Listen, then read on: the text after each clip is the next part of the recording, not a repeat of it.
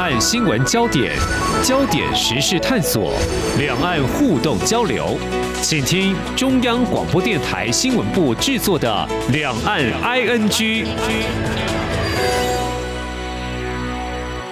听众朋友你好，我是黄丽杰，欢迎收听两岸 ING。提到人工智慧 AI，其实大概在一九八零年代，应该就有不少的研究跟探讨，而产业界发展多年一再突破。嗯，去年的 OpenAI 推出的 ChatGPT 造成应用风潮，这发展前景呢，似乎是大为看好。不过呢，我也留意到在国际间的相关焦点，嗯，我们谈到这个 ChatGPT 聊天机器人在去年底问世，短短两个月，全球的火药用户就超过一亿人哦。不过也衍生伪造内容跟调取各自的一些乱象，所以 OpenAI 的执行长吴月中他首度出席美国国会的听证会，来回应外界对 AI 的疑虑，也呼吁政府尽快跟业界来协力成立专责规范的机构。这是在相关的一些焦点，我们也让听众朋友能够了解，相信你也关心。但是谈这个也不是要。泼市场冷水，只是怎么样来看懂这一波波的 AI 热潮呢？我们在今天特别邀请财讯双周刊副总编辑林宏达来跟我们一起观察探讨，非常欢迎副总编，您好。是丽姐好，各位听众朋友大家好。好，我们先从台湾最近刮起这股旋风看起了啊。那么前阵子辉达的创办人黄仁勋在台湾这几天，我先留意到是在假日的时候，他就前往台大毕业典礼发表了一场演讲。哇，我已经看到已经让大学生争相跟他拍照，当然也讲了很多话了哈。有给毕业生的，那么也有给产业界，似乎带到了未来的前景的一些看法。之后呢，在我们的台北国际电脑展哇，又更成为展览的一个焦点。还有呢，呃，他会去逛每个摊位，呃，之后他也拜访了广达，也成为媒体进一步报道的焦点。好，我从这里说起呢，或许好像也可以更知道这专业的合作。应该是来自前瞻的眼光。我谈到这些都是蜻蜓点水似的啦，但是我们副总编辑呃有贴身的观察跟采访，或许就可以从这个台北的国际电脑展开始说起。黄仁勋怎么会造成风潮？除了他的个人特质，我想产业的话，他也说了很多。这个部分的话，副总编来告诉我们啊，诶，这样媒体的追逐表示说，这个产业是被看好的啊，嗯。那台北电脑展里面，其实黄仁勋开了一场国际记者会哦。嗯。其实世界各地的记者来嘛，大家非常的踊跃。嗯、那黄仁勋其实他的风格一向就是，他很擅长把他的愿景哦，嗯、用这个很清楚然后很轻松的方法，其实让大家接受。嗯。他这个人很随性哦，所以你知道那天记者会发生什么事吗？什么事？大家就哎不断举手，然后时间到了，那个主持人就说、嗯、啊，我们只有最后一个问题哦，最后两个问题哦。哦。可是。他其实最后黄仁勋就自己主动说：“哎，我等一下就要去看我的好朋友 QCT，就是云达的摊位了。那你们可以一起来。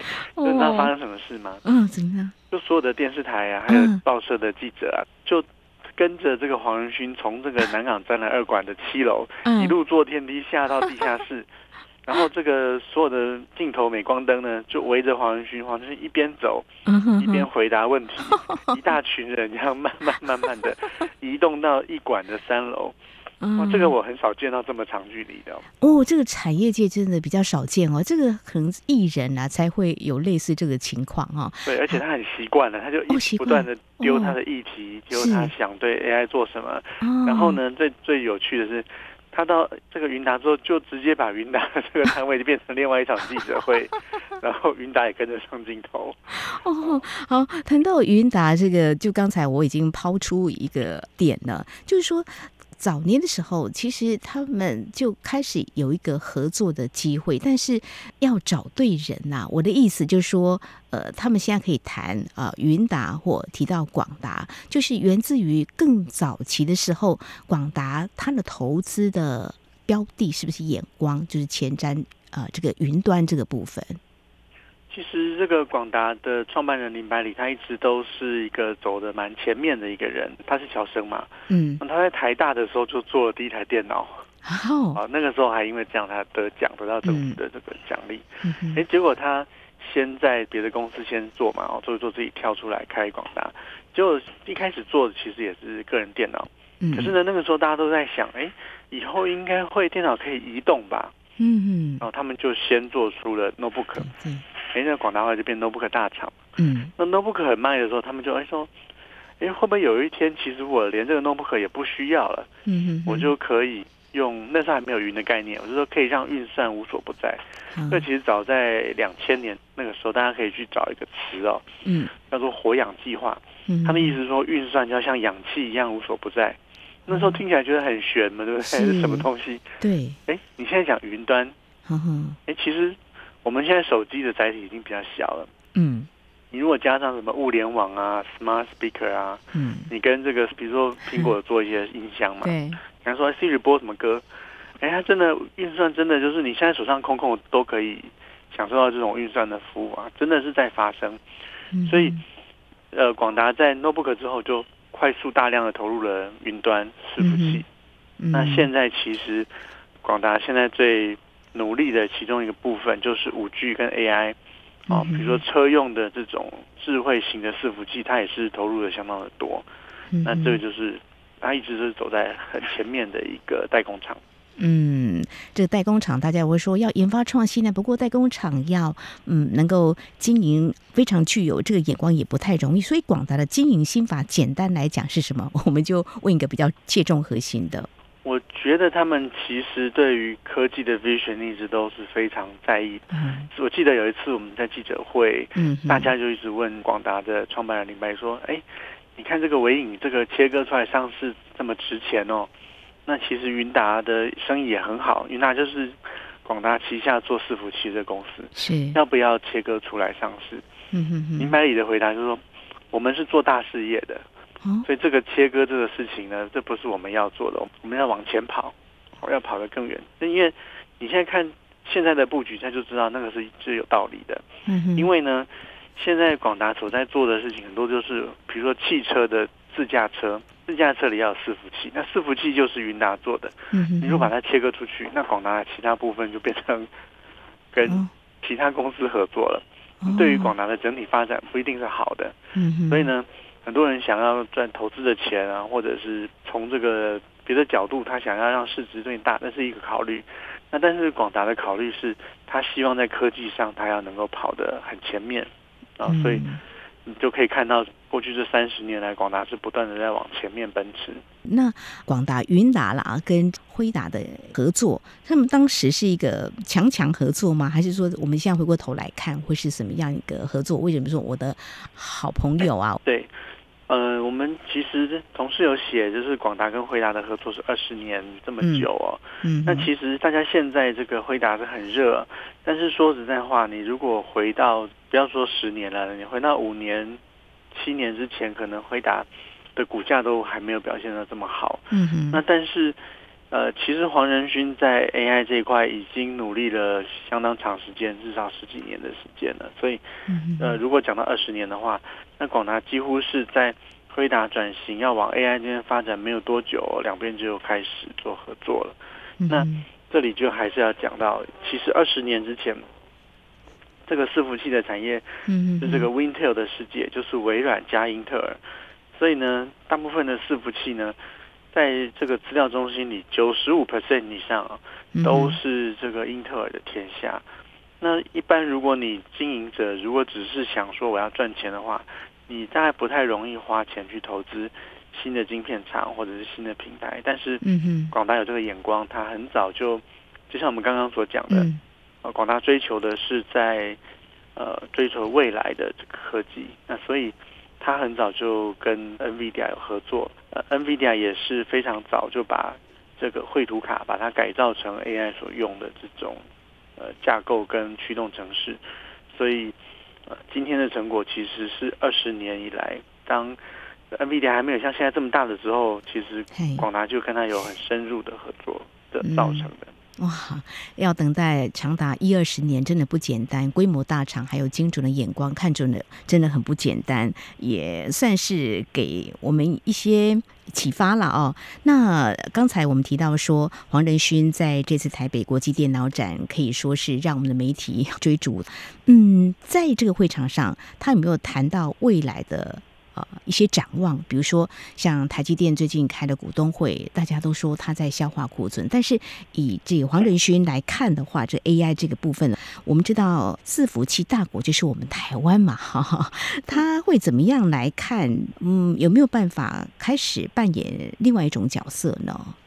嗯，其实这个要分几个层次来讲哦。嗯、就第一个先讲到 AI 的未来。那其实在这一次记者会之后，我我有提问，我问黄仁勋说：“哎、嗯，那你究竟你觉得 AI 的这个未来下一阶段发展是怎么样？”因为我们从他的员工了解说，其实黄仁勋这个人的个性哦，就是一直在想下一个阶段的发展。嗯嗯，所以他一直不断在找下一个，就像跟广达的个性很像。他们都在找下一个世界，嗯，什么东西会红？嗯哼。所以我们提这个问题之后，黄仁勋的答案也很有趣。嗯。他说：“现在 Chat GPT 爆红嘛，对不对？嗯。可是 Chat GPT 其实是语言用的 AI。嗯。他说呢，那接下来还会有这个物理模拟用的 AI，比如说，嗯，哎，我可以建一个虚拟的工厂，在这个工厂里呢，我可以用每个地方我都用 AI 去算它的物理的反应，比如说，哎，我推这个机器，它可以跑多远？”嗯哼，哦，在如果在现实世界可以跑一公尺，我可以在电脑里面把所有的因素都计算出来之后，嗯，然后哎，它真的好像在虚拟设计里可以跑多远，那在现实世界就可以跑多远。他说这种 AI 会出现，哦，那出现之后怎么办呢？我可以让这个像 ChatGPT 现在不是很擅长生成内容吗？生成想法嘛，对不对？嗯嗯，虽然不一定正确，嗯，但是生成了这个不一定正确的想法之后，我可以把它放到这个。能够懂物理模拟的 AI 里面去模拟，看看哪一个想法既正确又好哦，然后把它变成真实的工厂。然后这真实的工厂里，NVIDIA 不是也常常在讲自驾车吗？对，说哎，我其实这里面所跑的这些运输用的这些设备，其实都是可以变成有自驾能力的自驾车。嗯，然后呃很多设备都可以自动化，那这样就不就需要好多种 AI 了吗？是，而且。他说：“以后你还会有生物模拟的，比如制药，我可以用 AI；音乐我也可以有 AI。所以在他的想法里，ChatGPT 只是他 AI 世界的其中的一环。嗯，从语言未来到物理跟生物都会有哈。那而且可以互动，可以互动。其实我们这次在采访的时候，他谈一个概念，就是说我们现在不是打 ChatGPT 打一些指令就可以怎么样吗？是啊。”他说：“其实 AI 已经发展蛮一段时间了，已经有很多的模型。嗯、但是这一次打开一个机会，就是说，当我打一些指令之后，叫 AI 去指挥其他的 AI，嗯嗯来给你答案。嗯嗯，那这样很多已经做很久的事情，其实现在又可以活过来，嗯提供新的价值，让你很容易使用。”嗯哼哼哼，好，呃，这让我们展望未来会觉得哈更难以想象，但是真的可能会出现这样子的一个情况哈。那是让我们人可以更有一些时间可以做其他事情？还是我们的工作会不会受到冲击跟影响？这个都是未来。可能也会出现的哈。那至于台湾是伺服器大国，如果说这个愿景是可以看到的话，那我们既有的大概有哪些方面是可以发挥很好？自驾车这个部分吗？还是说在哪里我们也可以开始有我们的一些基础，未来可能是可以再进一步变成优势啊？现在台湾在这个伺服器制造的部分的全球的市占率啊。大概是在八成上下，嗯哼，哦，那但是呢，我们刚刚讲到 Wintel 架构嘛，是就是说以前大家说，哎，微软加 Intel，大概几乎绝大部分的电脑都逃不开这两个公司的这个掌握，嗯哼哼。但是现在事情已经发生转变了，嗯，哦，你看到 NVIDIA 的这个市值突破一兆美元，代表新的平台出现，嗯哼。那这个是什么意思呢？就是说。我不知道各位有没有看过伺服器啊？以前伺服器其实比一般的电脑大很多，嗯，它有点像一个桌子，嗯，小的桌子，嗯，大概像一个小的桌子这么大，嗯，但是那是过去用在呃资料中心里，资料中心就像是一个机房了，我们讲机房好了，嗯嗯嗯，哦，它是一个很拥挤的机房，里面塞满了这种像桌子一样大的这种伺服器，嗯，可是。这一次台北电脑展里面所讲的比较重要的事情是说，他们开始要让 AI 走到各个地方去了，所以我们这次也去特别拜访了 NVIDIA 的在内湖的公司，他们展出了非常多种新型的伺服器，有一些其实可能比这个手机大一点啊，呃，或者是说跟笔电差不多大，或者是说跟这个小的这个桌上型电脑差不多大，那或者是可以跟五 G 搭配。那它的这个的意思就是说，呃，以后我们要让 AI 无所不在的话，是它可以改变我们所现在使用的这个电信的网络。或者是说呢，你的工厂里，呃，可以装一个小的这个 AI 电脑，它也就可以增加 AI 的功能。他们现在开始在做这个事情。嗯，那这一次 NVIDIA 也推出这种可以模组化，它可能一百多种组合的这种新型的 AI 的伺服器。那其实这个正是这一次 NVIDIA 跟广达合作一个比较重要的重点，就是他已经希望这个 AI 伺服器不要像。桌子这么大，它可以任意的组合，而且在各个地方都可以使用。哇，这个 AI 呢，呃，就像黄仁勋说的，是不是会重塑电脑的产业啊？听起来哈，呃，也许对这个产业领域并不是那么了解。经过副总编这样的说明，大致上会有个概念哦，就是等着台湾伺服器的产业黄金时代就即将到来。这些都是台厂，我们大概可以呃占蛮多市场的吗？可以这样说吗？嗯，我们目前就已经占有蛮多市场了。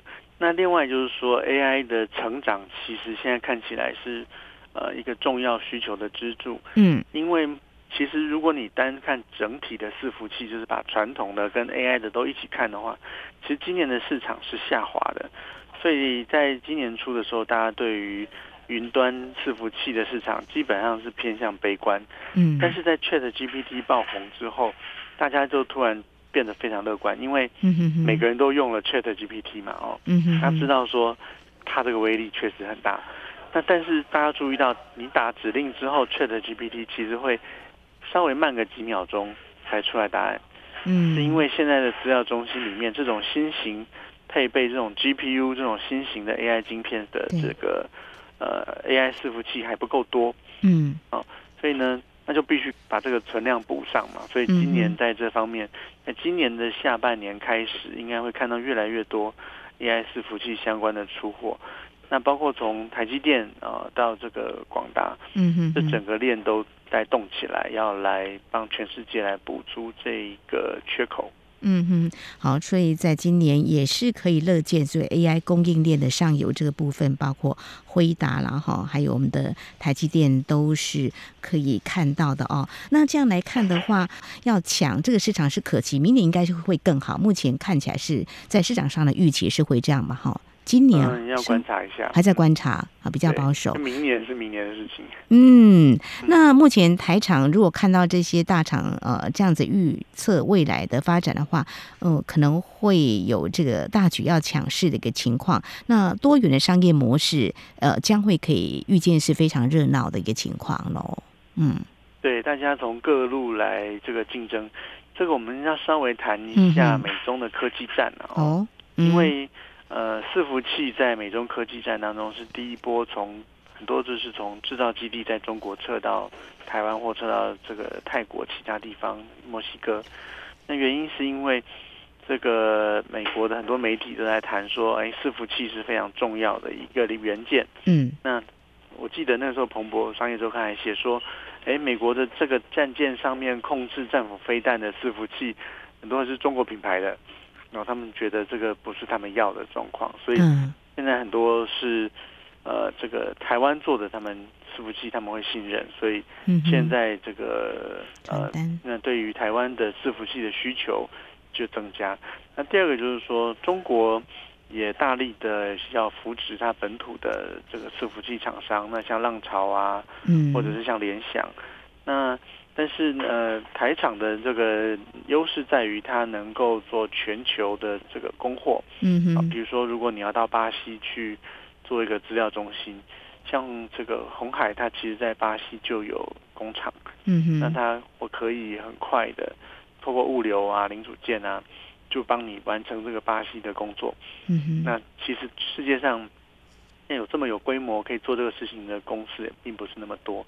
那广达就是像我们刚刚讲的，它在技术跟整合上面，跑得非常的前面，所以呢，一个伺服器并不是买来插电就可以用嘛哦，里面还有很多的软体，有一些如果你是电信用的，你还需要去搭配一些无线的设备。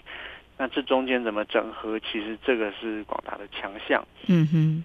那像伟影或者是伟创集团，其实他们在降低了苹果的这个出货的比例之后，其实他们也大力的在拥抱 AI。嗯。那他们这几年，他们在这个经营的产品的这个多样性上面就越来越多。比如说，以前他们可能主要比较是储存用的伺服器，但是现在不管是高速运算的。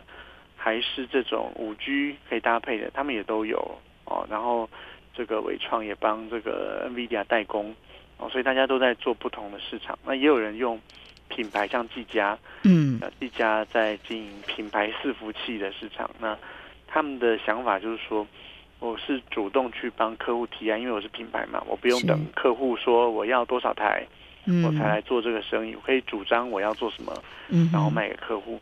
所以他们对于供这种中大型的这种云端服务商，哦，去向他们提案，他们也现在也是非常的有兴趣。嗯哼，是。那么各家的策略是不太一样的哦。那在这种情况之下，会不会有一些要一起结盟、团结力量大的情况，来争抢这个市场的啊这个大饼呢？嗯。其实现在我们看这个市场的发展，关键还是在晶片商。嗯哼。那晶片商还有我们刚刚讲云端，云端这边指的，比如说各位用 Chat GPT 的话，其实后面就是微软哦。嗯。那各位如果用 Amazon 很多的云服务，其实呃他们是云服务商，还有 Meta 就是脸书。嗯。哦，Google。那这些人呢，第一个云服务商呢，很多都想要自己。做一个晶片，嗯哼，来加强它的 AI 服务。可是做成晶片之后，你还要把它变成伺服器啊，对不对？是，那才能够提供嘛。那现在这些大的公司就直接找台湾厂商，不像以前，你可能要透过 Intel，透过中间的第三方，嗯，然后规范都掌握在这些晶片厂的手上，嗯哼，那直接找这个台湾的伺服器商的话，哎，很多的利润就跑出来了，嗯哼，因为少了一层哦，嗯哼，那这个是。生态的变化，第二个就是说，有这个变化之后，晶片厂商也开始态度不太一样了。哦，就像我们刚刚讲的，哎，这个 NVIDIA 在十几二十年前要起来的时候，哇，找到广达，他的事情就轻松很多了，就有人帮他把他的想法变成伺服器，我就可以很好的服务客户。那现在呢，每个人都想做 AI 伺服器，不只是 Intel 啊，还有 AMD。然后还有 NVIDIA，呃，许许多多的公司，那当然他们都会想要来跟台厂来合作，说，哎，那你帮我把它做成一个各式各样的，最好比如说，呃，如果他自己做，可能做一种，嗯，台湾帮他做可以做一百种，啊，大的、小的、便宜的、贵的，嗯哼，他们就希望这样，说，哎，我客户来的时候，你要吃牛肉面有牛肉面，要吃榨菜肉丝面有榨菜肉丝面，嗯，这样它晶片才好卖嘛，是，对不对？那。所以台厂现在在这个生态系里面扮演一个非常重要的角色。嗯，好，这也是因为美中科技战所啊衍生出来的一些相关产业的发展，在 AI 晶片在啊拼市场的同时呢，会看到这样的一个趋势哦。那就是大家抢市场，但重点就是说我能不能够拿到更好的利润？我们今天谈的从黄仁勋开始说起，在这个部分的话，你怎么样来观察，在这个产业，大家现在在啊有一些呃价格的一个定位。会呃，是不是也会有一个嗯比较可以观察的一个趋势呢？嗯，第一个我觉得这个对台积电来讲是一个蛮好的消息。哦，嗯、哦，因为呃，我们只要需要更大的算力的，不只是 NVIDIA 受惠，那台积电的先进制程，嗯、因为你需要大的算力，通常都要用到先进制程嘛，嗯哼，所以对台积电来讲，你看今年台积电在股价表现上其实是蛮不错，那这个对台厂也是一个。伺服器厂也是一个蛮好的消息，因为就是我刚刚跟各位所说的，就是呃，因为他希望各个地方都要有 AI 伺服器运算，就希望能够像空气一样无所不在哦。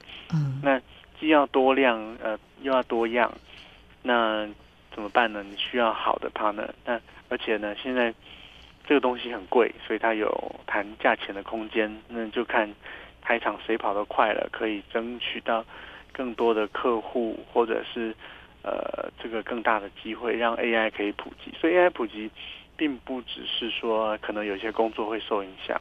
嗯，第一个对台湾来讲的意义就是，AI 伺服器的工作机会恐怕会变多，恐怕要再多聘一点人呢、哦。可是。像我们在使用者这个部分，我刚刚提的部分是说这些工作难免会受到影响，但是你提到重点没有错啦。这 AI 伺服器这个部分的话，可能更需要专业这个人会需要很多来填补嘛，哈，没有错。嗯，好，这个价格的话，哈，呃，我们总希望这个毛利率能够高一点。所以你刚刚提到像台积电的话，那呃，可对他来说是一件好事。那言下之意就是说，像以黄仁勋他过去以他的这个辉达来说的话，他们的经营策略上是不是一个比较嗯，就是他握有我的优势，所以我可以做一个定价。我们这一次其实有写一篇黄仁勋的人物哦，那我们研究一个问题，嗯、有时候问他们的员工说：“哎、嗯，你们这个造园的公司哦，我们都知道很多老板其实很在乎怎么样把这个员工的时间哦，嗯、让他多。”奉献一点给公司，然后说你们老板怎么样让员工这个多为公司卖命一点哦？他他有没有什么天条是不能办的？嗯，哎，你知道吗？其实跟我想的不太一样哦。嗯，这个 NVIDIA 员工都说哦，没有，他其实黄仁勋这个凝聚公司的方法不是每天拿个棒子在那边追你哦。他说他们每一段时间哦就会开一个 town hall meeting，嗯，就是每一段时间就全公司大家来谈事情。哦，就像我们在看这个记者会一样，他可以一直讲一直讲。他说黄仁勋在这个会里面，通常讲都是公司的愿景，有点像我们刚刚讲广大，他在讲这个在电脑时代就看到 notebook 这样，他们在讲下一个到底要做什么，所以他是用愿景来驱动他的员工哦。他就举个例子，就是说十年前的时候，这个黄仁勋就讲说，他们是一个 AI 公司哦，然后股价要是他们的营收会是现在的十倍。他说那个时候说实在话，大家也这个半懂不懂，而且公司股价其实还不超过十美元嘛，嗯，所以大家就问说，你什么时候可以发分红？公司可以赚钱，然后发分红给我们，他们比较想要这个。可是你看哦，如果你十年前听了老板的话去买公司的股票，可能会赚比分红多嘛。那他是用这个方法去驱动。那但是黄仁勋其实跟广达逻辑很像，我跑在前面。嗯我投资了之后，等到这个起来的时候啊，那其实它的价钱就不是便宜的价钱了。嗯，它现在的一个 A 一百的伺服器，这个算是第二好的这个 AI 晶片，最好的是 H 一百。嗯，这个一个伺服器要卖二十万美金，六百万台币。嗯，那最好的呢要卖三十九万美金，几乎是四十万。一台伺服器要卖一一千多万台币。哦，那这个公司的毛利率呢，现在是六十五 percent。就是呢，做十块钱生意呢，有六块五是利润哦，所以如果你不是这个有 非要你不可的原因呢，通常你让客户看到你的毛利这么高啊，那客户应该会蛮想要来谈价钱的啊。对，但是因为你一直都跑在这个趋势的前面的话，你一直不断宣扬的理念，让这个东西变成真，那最后，嗯哼，这趋势起来的时候，你就可以享受到一个不错的毛利。好，我们可以感受到，回到刚才谈到黄仁勋的在台湾刮起 AI 的旋风哈，大家可以看到，嗯，他啊、之所以啊、从创业，那么跟广大的一个合作哈，其实他们都有前瞻的眼光。今天因为时间的关系，没有办法谈很多，但是如果有机会的话呢，看最新一期的财讯双周刊，可以让大家更了解啊、呃，在台厂的部分，在 AI 这股风潮，其实台湾是有位置的，而且我们伺服器大国，我们可以发挥的更好，掌握更多的商机。非常谢谢财讯双周刊副总编辑林宏达分享这 AI 的趋势热潮，非常谢谢您，谢谢。好，谢谢。好，以上就是今天两岸 ING 节目，非常感谢听众朋友您的收听，华丽姐祝福您，我们下次同一时间空中再会。